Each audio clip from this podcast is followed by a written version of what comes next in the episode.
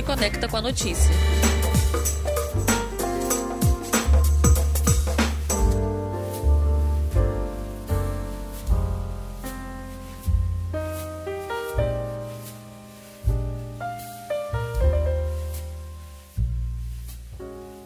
Nesse Abril Azul, utilizado para conscientizar a respeito do transtorno do espectro autista, questões como o diagnóstico tardio, o tratamento psicológico e mecanismo de inserção social entram em voga. O autismo é considerado um transtorno que atinge mais aos homens, no entanto, as mulheres também são afetadas. Contudo, possuem uma capacidade social maior de mascarar seus sintomas, dificultando um diagnóstico precoce e um tratamento adequado, muitas das vezes. Na infância já é possível ter sinais do transtorno, porém às vezes é na adolescência que ele se potencializa. Mas, afinal, como esse momento de transição pode manifestar os sintomas do espectro? E para conversar com a gente sobre o tema, convidamos o psicólogo infantil e especialista em autismo na adolescência, Matheus Alves. Seja muito bem-vindo, Matheus. Obrigado, gente. Eu que agradeço o convite. Bom, Matheus, a gente sabe que é possível e ideal ter um diagnóstico ainda na infância, mas essa não é uma realidade muitas das vezes, né? E é na adolescência que normalmente se manifestam os principais sinais e normalmente é onde o diagnóstico é feito. Por que isso acontece e quais são esses sinais? Ah, uma ótima pergunta. É, o mapeamento do autismo, como vocês falaram, a gente acredita muito que a intervenção precoce, ela é um dos principais fornecedores aí de qualidade de vida a partir da intervenção. E é importante dizer que intervenção precoce, ela nem sempre está atrelada com diagnóstico precoce, até porque um diagnóstico de autismo ele tem que ser amplo, ele tem que ser bem observado, ele vai muito além de uma observação muito pontual, né? Levando em conta isso, é, eu acho que o campo das habilidades sociais, que é o campo em que eu mais me dedico nos últimos anos, ele tem dado para gente informações muito significativas sobre o que observar. Eu costumo falar com os pais de crianças muito, novas, muito, muito novas com autismo que eu atendo, que às vezes o que a gente tem como competência, o que a gente espera como habilidade de uma criança de 2 anos, não é o mesmo do que a gente vai esperar de uma criança com 10 anos, com 11 anos, porque a tendência é que conforme a criança vá sendo mais inserida e mais demandada desse meio social, é, as, haja uma dificuldade para ela estar tá performando essa competência social ali com os coleguinhas, com os pares, professores própria família. Uma dificuldade é porque o autismo ele tem como é, instrumento diagnóstico, como critério diagnóstico, justamente o déficit de habilidades sociais. Quando a gente fala de, um, de uma análise muito cedo, numa idade muito pequena, nem sempre a gente consegue observar com precisão é, a potência ou os déficits presentes ali nessas habilidades sociais da criança com o par. Então, assim, quando a gente fala dessa questão da habilidade social, né? Uma pergunta que às vezes pode vir à cabeça é como diferenciar um problema de é, uma criança antissocial? É, assim, eu brinco que todo mundo tem um grau de sociabilidade. Se usa muito popularmente o termo hoje bateria social, acho que é uma analogia muito bacana, né?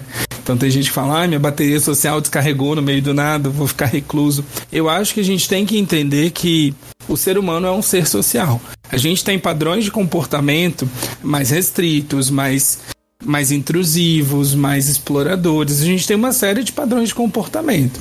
O problema é quando estar nessas relações sociais, então ter que solicitar o troco ou ter que fazer um pedido no restaurante. Quando isso causa uma ansiedade ou uma inabilidade da criança ou do adolescente com autismo de ler a situação. Então a gente tem uma série de regras, né, que são passadas meio que veladas pra gente ao longo da nossa vida sobre comportamentos sociais que a gente vai emitir em diferentes contextos. Então a gente sabe que talvez num casamento a gente vai se comportar diferente do que se a gente estiver dentro de casa com a nossa família. Dentro de uma igreja, dentro de um culto, tem uma série de regras. Então quando a criança o adolescente, ele não consegue desenvolver bem o repertório social dele nesses ambientes, que é um ponto de preocupação. E aí, quando eu digo não desenvolver bem, nem sempre é uma visão que vai culpar esse adolescente, como o estigma que a gente tem, né? Ah, não, a criança só é mal educada. É porque às vezes para esse adolescente, para essa criança, essa regra social não faz sentido. No sentido de não faz. Não tem por que eu seguir isso. Ué, eu quero isso, eu gosto disso, porque eu não posso executar isso, né?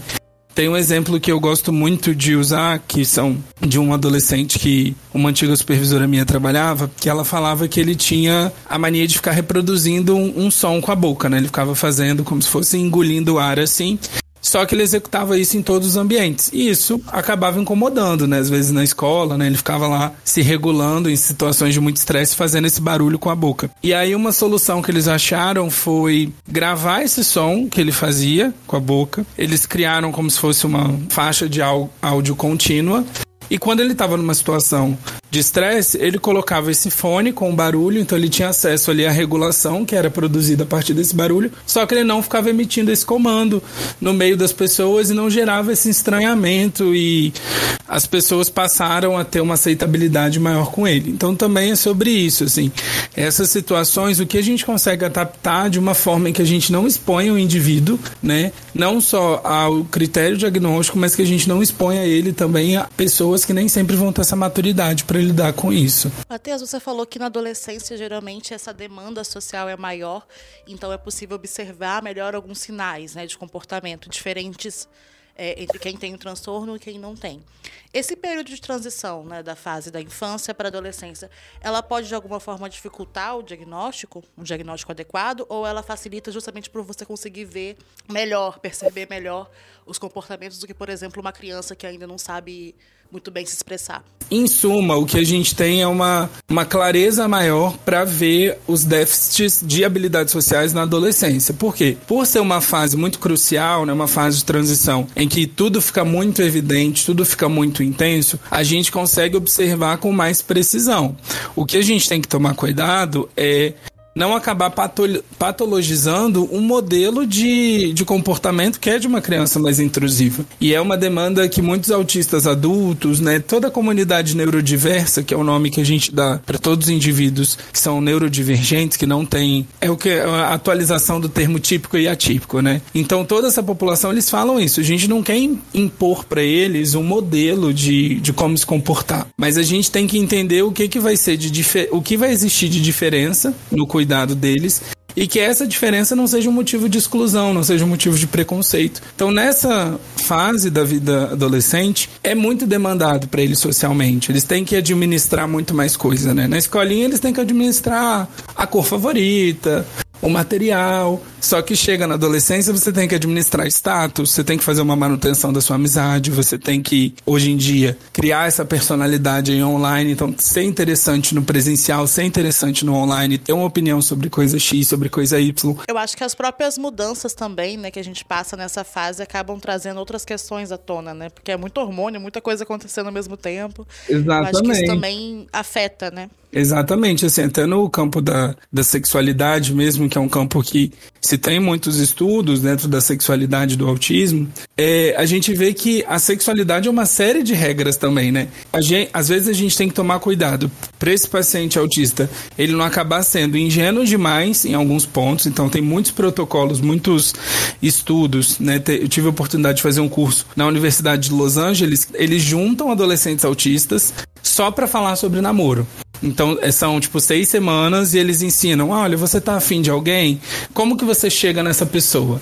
Como que você não importuna ela? Como que você não deixa essa pessoa abusar emocionalmente de você? É ensinar para eles uma série de coisas que a gente meio que vai aprendendo livremente e às vezes aprende até de forma errada, né? Então, isso que eu acho que é algo que é bem legal e sistematizável dentro do autismo, em conseguir ensinar esses aspectos de uma forma que dê proteção para eles e para a sociedade que eles estão incluídos. Então, nesse pedaço de proteção que você está falando, aí eu já quero entrar numa questão mais dos pais e dessa fase da adolescência que os pais perdem um pouquinho do controle sobre o filho, o filho também quer mais liberdade. Eu imagino que entre esses jovens seja igual nesse sentido, mas existe também uma proteção maior dos pais até para que não seja abusado emocionalmente, como você falou, que não tenha um problema de relacionamento, que ele acabe não perdendo um status sociais entre os amigos, que ele mantenha as amizades na, na própria escola, preocupações que passam pela cabeça dos próprios pais. Então, como é que é você inserir esse jovem é, dentro desse caráter social, quanto online quanto pessoal, e como desenvolver esses relacionamentos sem ter um pai super protetor por pra trás. Não, é, para não virar uma super proteção e você acabar deixando a criança também, no, ou o adolescente, numa bolha, né? Não deixando ele viver. Tem um limite que eu. Um limite que eu sempre falo com os pais quando eles estão chegando nessa fase aí. Ter um, uma linha de diálogo muito franca com o adolescente, criar esse caminho ali para o diálogo e além disso, reconhecer às vezes a necessidade de pedir ajuda, pedir uma ajuda profissional, porque às vezes para o pai manejar diretamente essa relação com o filho, a relação do filho com o ambiente, a relação do ambiente com o filho, como é a escola, né? Então a gente tem o pai que conversa com o filho, o pai que quer conversar com a escola e quer intermediar todas essas relações. E apesar de ser um pai, ser a pessoa que mais ama essa criança em muitos contextos, às vezes a gente acaba tomando atitudes que não são adequadas. Então, buscar uma ajuda profissional.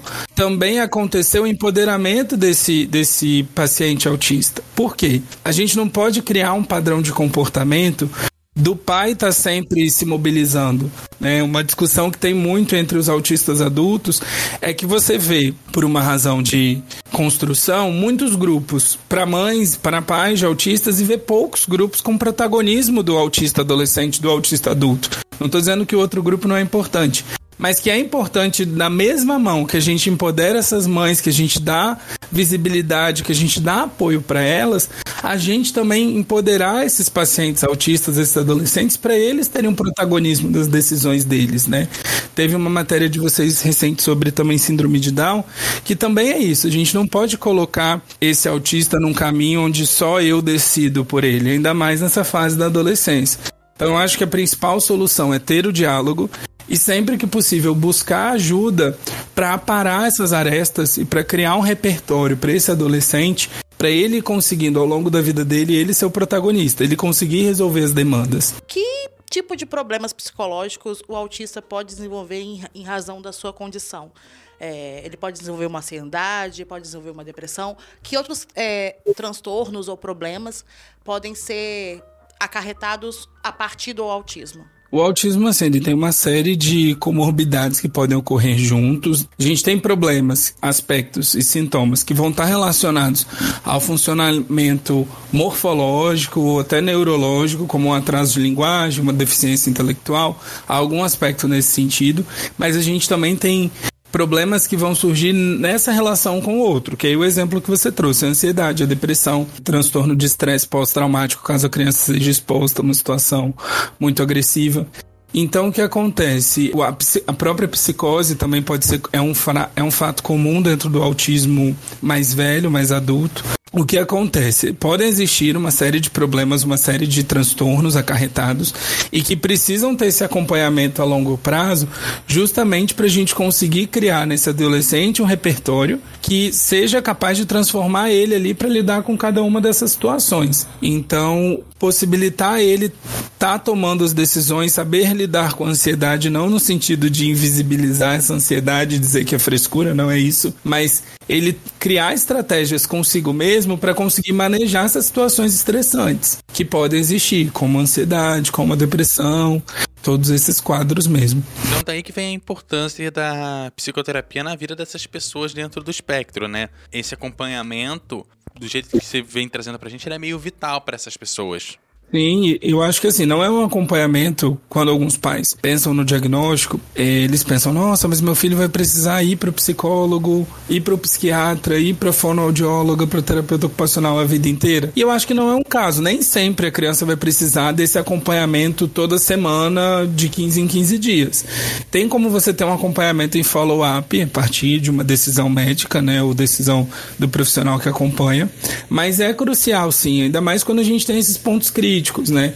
Então, a, esse período da infância, esse período da adolescência, primeiro emprego, primeiro relacionamento, são demandas que você pode ter um profissional excelente atuando ali na infância com seu, com seu filho, só que são demandas que vão exigir um acompanhamento mais longo, porque pensando em autistas que estão entrando no mercado de trabalho, pensando em autistas que estão entrando em relacionamentos, que estão constituindo família, são demandas muito novas.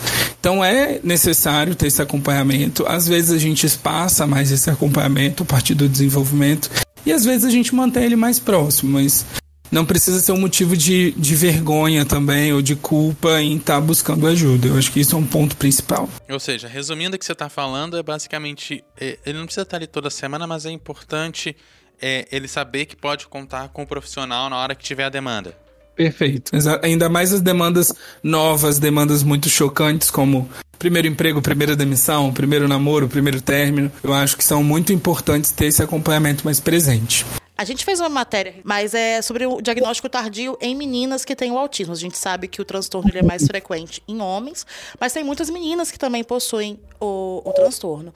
Quais são as diferenças entre meninas e meninos dentro do espectro e por que que as meninas geralmente conseguem mascarar melhor os sintomas e acabam tendo esse diagnóstico tardio?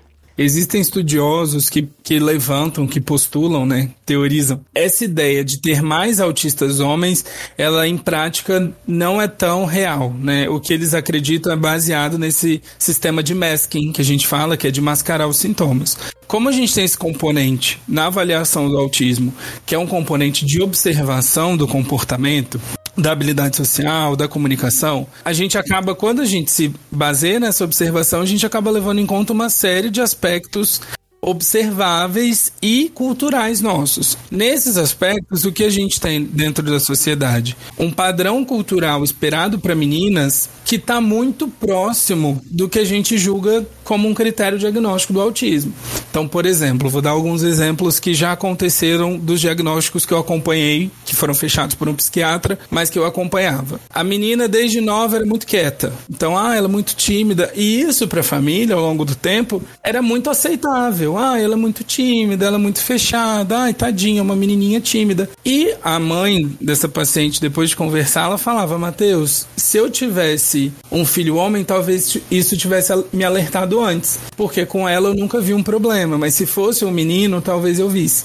Então eu acho que o, o ponto é esse. A gente tem muitas características diagnósticas do autismo que são, entre muitas aspas, esperadas por meninas, né? Então, ah, se é uma menina fazendo, se é uma menina é, muito tímida, tá tudo bem, mas o menino é estranho, ué, ele não tem amigos, ele não sai para jogar um futebol, ele não quer soltar pipo com os colegas, ele só joga o videogame dele.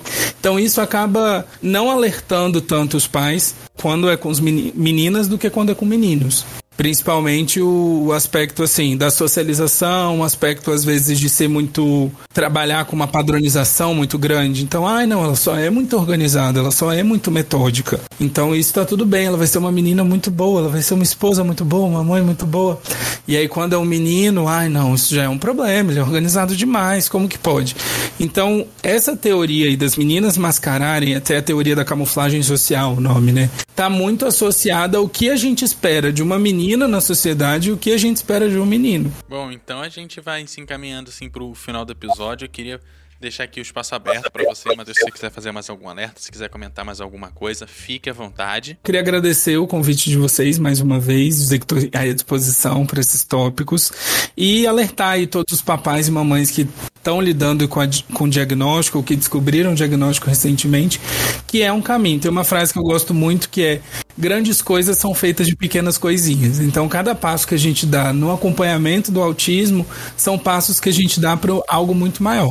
Então, deixar essa palavra de apoio para esse mês de conscientização para todos os pais, mães e para os autistas que também podem estar escutando a gente, tá bom? Obrigada, Matheus. Lembrando aqui que sempre a gente te convida a debater, a refletir e, sobretudo, a se informar. O ES Ouve tem edição de Eduardo Couto, texto e produção de Lídia Lourenço e a direção de jornalismo de Daniele Coutinho. Até a próxima.